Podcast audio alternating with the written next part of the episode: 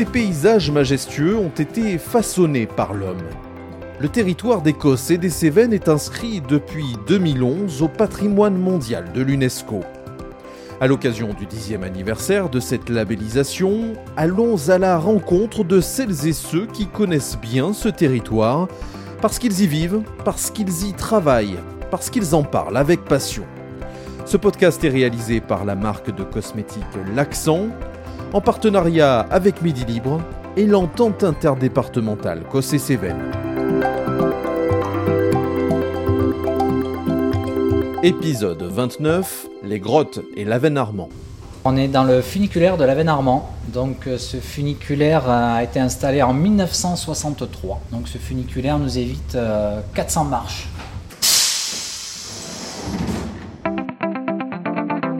De spéléologie, l'Écosse et les Cévennes comptent un grand nombre de grottes, de cavités, dont certaines sont aménagées pour accueillir les touristes.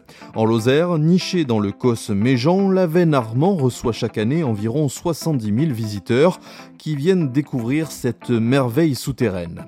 Rencontre avec Dominique Laroche-Dieuède, guide à la Veine Armand et spécialisé dans les grottes aménagées pour le tourisme. Dominique euh, Laroche-Dieuède, bonjour. Bonjour. Euh, expliquez-nous un petit peu où est-ce qu'on se situe. On est sous terre, au cœur de la veine Armand On est au cœur du Cosme Méjean, justement, oui. Euh, donc dans cet endroit incroyable qu'on appelle la veine Armand.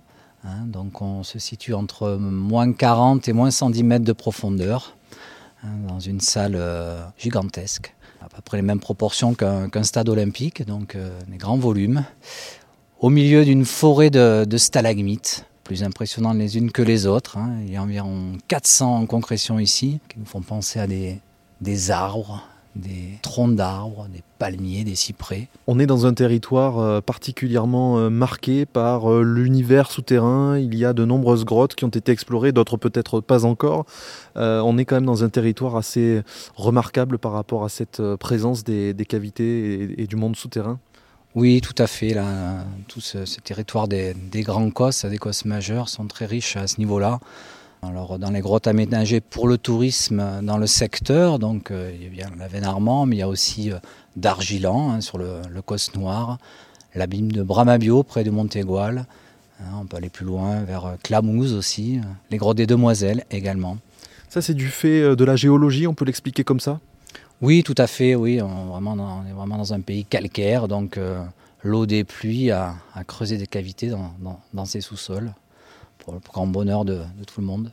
Alors ici à la Veine Armand, euh, on, a, on est à plus de 120 ans d'histoire ici, c'est bien ça?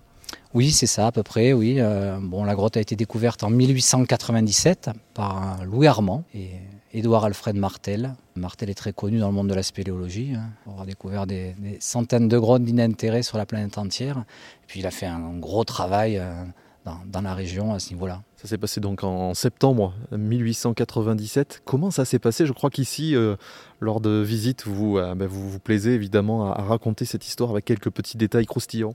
Oui, tout à fait. Eh bien, Louis Armand, serrurier forgeron dans le village du Rosier, avait entendu parler d'un puits euh, intéressant sur le Cos Méjean où éventuellement ce puits renfermerait euh, une chose incroyable. Donc il motive euh, son collègue Martel pour organiser une, expédition. Donc le 19 septembre 1897, ils arrivent sur le Cos Méjean au bord de cette avenne et ils descendent dans la grotte. Et en quelques minutes, ils découvrent cet endroit assez incroyable. Avant, les gens ne s'aventuraient pas dans les mondes souterrains par superstition, ils avaient peur, donc euh, il fallait vraiment des, spécialistes pour aller euh, explorer ce, genre d'endroit. Ces gens étaient équipés, avaient développé du matériel pour aller explorer ces, mondes souterrains. Donc ça veut dire qu'ils étaient particulièrement euh, équipés pour cette expédition, il fallait tout un attirail? Tout à fait, ils étaient venus avec une charrette tirée par des bœufs et une tonne de matériel. Donc ils avaient une échelle de corde de, de 80 mètres, ils avaient des vivres et ils avaient euh, les premiers téléphones en fait. Hein. donc euh, ça semble incroyable, hein, mais euh, ils utilisaient déjà cette, technologie. Donc durant son expédition dans la veine Armand, Louis Armand avait fait suivre un, câble. Il avait un émetteur, un récepteur. Martel en surface avait la même chose et il pouvait communiquer sur l'évolution de l'expédition à tout moment. Est-ce qu'on sait ce qu'il découvre C'est un paysage tel qu'on peut l'avoir autour de nous, on va dire, une vision telle quelle, ou voilà l'équipement qu'il avait, j'imagine, réduisait aussi la, la vision qu'on pouvait en avoir? Alors, il ne voyait pas la totalité de, la salle en fait. Hein. Il pouvait éclairer que, certaines parties. Alors, au bout de quelques temps, en fait, euh, plusieurs personnes se situaient à différentes parties de, la salle et éclairaient leur secteur. Et en fait, ça donnait euh, une idée de, l'immensité. Hein. En tout cas, une grande salle, c'est vraiment ce qui caractérise, on va dire, ici la, la veine Armand. Ça, on l'a compris assez rapidement, hein, dès la découverte. Tout à fait, oui, oui. Il suffit de, taper dans les mains pour se rendre compte de, de la réverbération. Hein. Donc on est, on est dans une cathédrale naturelle. Hein, une cathédrale naturelle. Donc euh, voilà ce qui caractérise la, la c'est cette salle unique, immense, avec à l'intérieur une forêt de stalagmites. Hein. Elle est considérée comme la plus grande à ce jour connue dans le monde.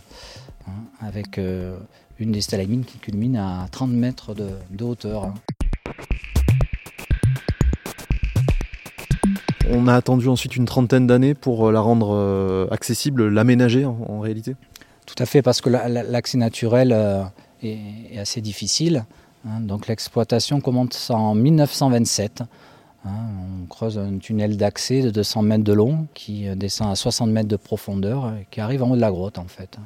À la sortie du funiculaire, à la sortie de ce tunnel, on, découvre la salle de suite. Au début, en premier lieu, on découvre une paroi assez remarquable, hein, de 50 mètres de hauteur, hein, qui ressemble à des, angles de, cathédrale, hein, une belle architecture baroque. On découvre la grotte petit à petit en descendant, on ne voit pas tout d'un seul coup. Et puis vraiment, euh, au milieu de la visite, là on est vraiment à l'intérieur de cette, cette forêt gigantesque. Et c'est vraiment, vraiment surnaturel. On a l'impression d'être sur, sur une autre planète. Normalement, il y a autant de stalactites que de stalagmites parce que ce sont les stalactites qui forment les stalagmites. Mais c'est vrai qu'à la veine Armand, les stalactites passent un peu inaperçus. Il y a beaucoup de matière au-dessus en fait. Hein. Et hein, les d'eau en traversant se chargent énormément en calcaire. Hein. Et lourd d'arriver sous la voûte, ces gouttes d'eau tombent rapidement sur le sol. De ce fait, elles déposent plus de calcaire en bas qu'en haut. Et à la veine Armand, les stalagmites grandissent plus vite que les stalactites. Et ça, c'est le fruit d'une histoire euh, de plusieurs centaines de milliers d'années, même peut-être millions. Ah oui, l'évolution est très très lente. Hein. Si Louis Armand revenait, il verrait la grotte telle qu'il a vue euh, pour la première fois, hein, car les stalagmites ne grandissent que de, quelques centimètres tous les 100 ans. Alors tout ce décor-là, vous mettez un point d'honneur euh, à, le mettre en valeur évidemment, une scénographie, des lumières, euh, une petite bande son également, hein, ça c'est important aussi. Expliquez-nous un petit peu quel, a été le choix. Il y a différentes propositions, on va dire, pour découvrir la Veine Armand. Oui, alors on a une visite dite euh, classique qui est basée sur, euh, sur les œuvres de Monsieur Jules Verne. En fait, c'est lui qui nous présente la grotte et qui nous dit toute ma vie, j'ai imaginé un monde souterrain fantastique. Hein, je m'aperçois qu'aujourd'hui, passer la porte, hein, quand on les premiers visiteurs, eh bien, ce monde souterrain fantastique euh, existait.